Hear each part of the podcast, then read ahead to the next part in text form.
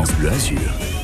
7h46, ce matin, dans la matinale, on vous parle des droits des femmes. Hier soir, à Nice, elles ont manifesté pour demander l'inscription du droit à l'avortement dans la Constitution française. Une mobilisation qui fait suite à la décision de la Cour suprême des États-Unis. Les Américaines ne peuvent plus avorter librement partout dans le pays. Alors, pour discuter IVG et droits des femmes, Julien, notre invité ce matin, c'est Vaena Le Sage, animatrice de prévention au planning familial des Alpes-Maritimes. Bonjour Vaena Le Sage. Bonjour. Est-ce qu'on peut dire que le, droit des femmes euh, sont en danger aujourd'hui en France? Euh, oui, en fait, quand on remarque ce qui passe, ce qui se passe aux États-Unis avec la Cour suprême, euh, on peut euh, s'inquiéter parce qu'on sait que les mouvements anti-choix et anti-avortement qui ont, qui, qui, se sont mobilisés et qui ont mené euh, notamment à cette décision de la Cour suprême aux États-Unis, ils existent aussi en France. donc oui, on peut, on peut s'inquiéter des droits des femmes en France. En tout cas, c'est pour ça que nous on veut garantir ce droit fondamental qui est l'IVG, qui est l'avortement dans notre Constitution, pour que, voilà, pour vraiment le garantir et, et que euh, ce soit un droit qui soit.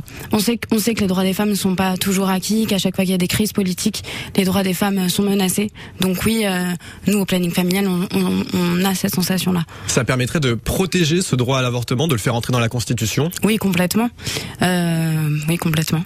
C'est, ce serait un vrai plus pour vous. C'est, c'est quelque chose de nouveau ou c'est né vraiment avec euh, ce qui s'est passé aux États-Unis il y a une semaine?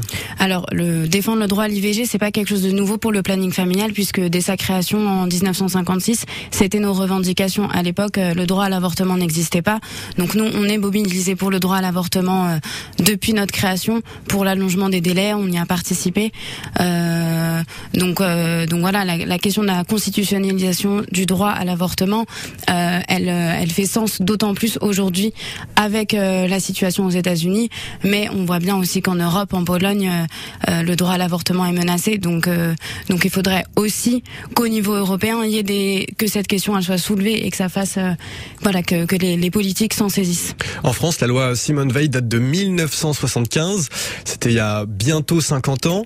Il y a encore euh, des oppositions, beaucoup d'oppositions à l'IVG en France? Euh, comme je vous disais tout à l'heure, oui, avec euh, les, les, mouvements anti-choix, on peut le voir. Ils sont nombreux. Euh, ils sont, alors ils sont nombreux. En tout cas, ils sont bien mobilisés, ils sont structurés, ils sont organisés.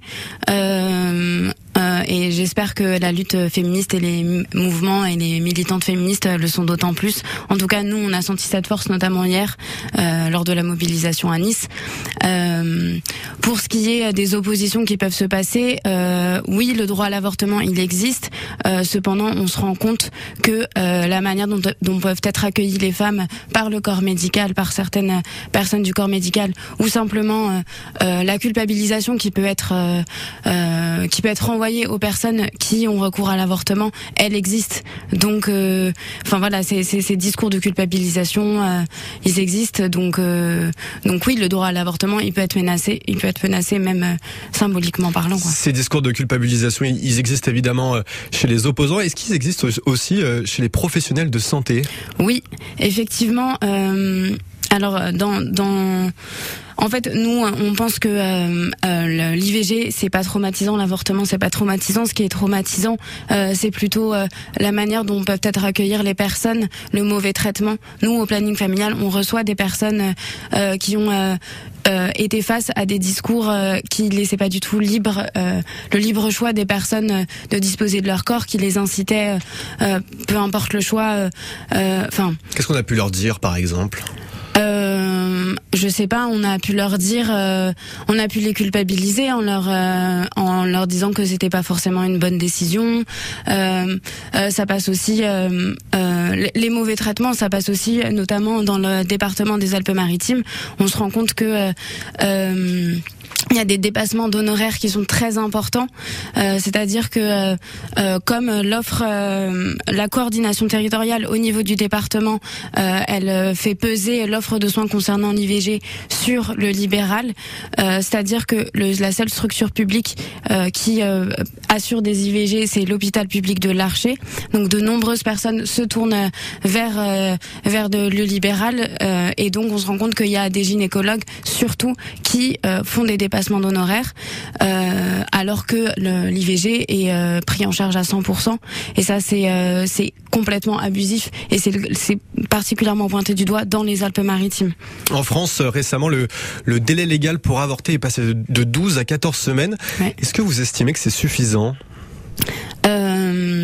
On pense que euh, l'allongement des délais, il est toujours euh, nécessaire, puisque nous, euh, au planning familial, on reçoit aussi des personnes qui ont pris conscience de leur grossesse après, en tout cas tardivement, et donc nous, on les accompagne pour pouvoir faire des avortements à l'étranger.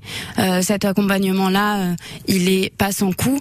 Enfin, en tout cas, pour les personnes qui souhaiteraient avorter, ça a un coût puisque l'acte médical en lui-même n'est donc pas pris en charge par l'assurance maladie en France, mais l'hébergement et le transport, a, aussi un coût.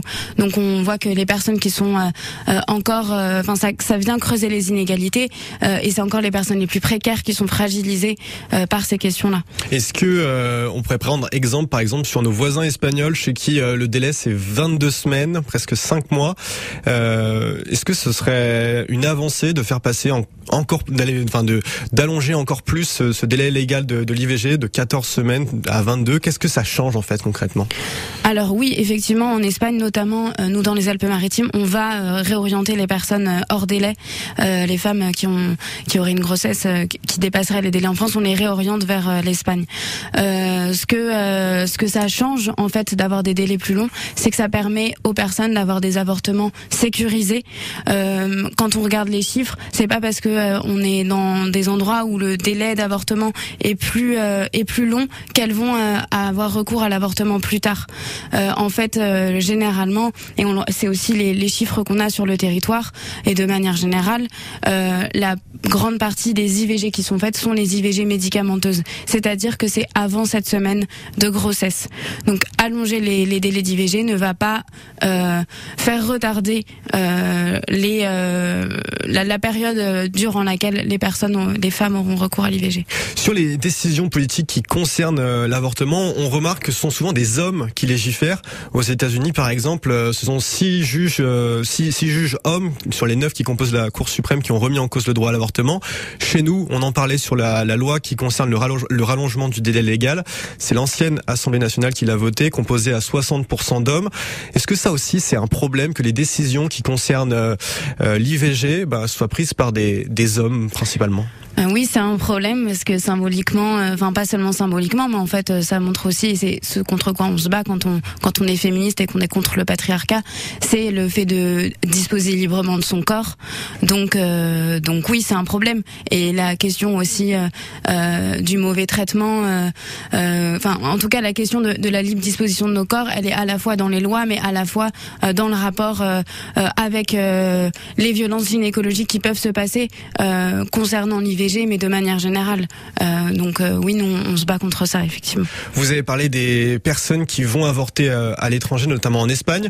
Si on se focalise sur les avortements qui se passent en France, est-ce que vous en avez euh, beaucoup dans les Alpes-Maritimes? Vous avez quelques chiffres? Euh, alors j'ai les chiffres de 2020. en 2020, dans les Alpes-Maritimes, il y a 4595 actes d'IVG qui ont été faits, dont 79% d'IVG médicamenteuse, comme je vous le disais tout à l'heure. Voilà. Voilà, super. Merci beaucoup Vaina Lesage, membre du planning familial de Nice. Merci d'avoir été notre invité ce matin sur France Bleu Azur. Il est 7h54, on fait la route ensemble avant de prendre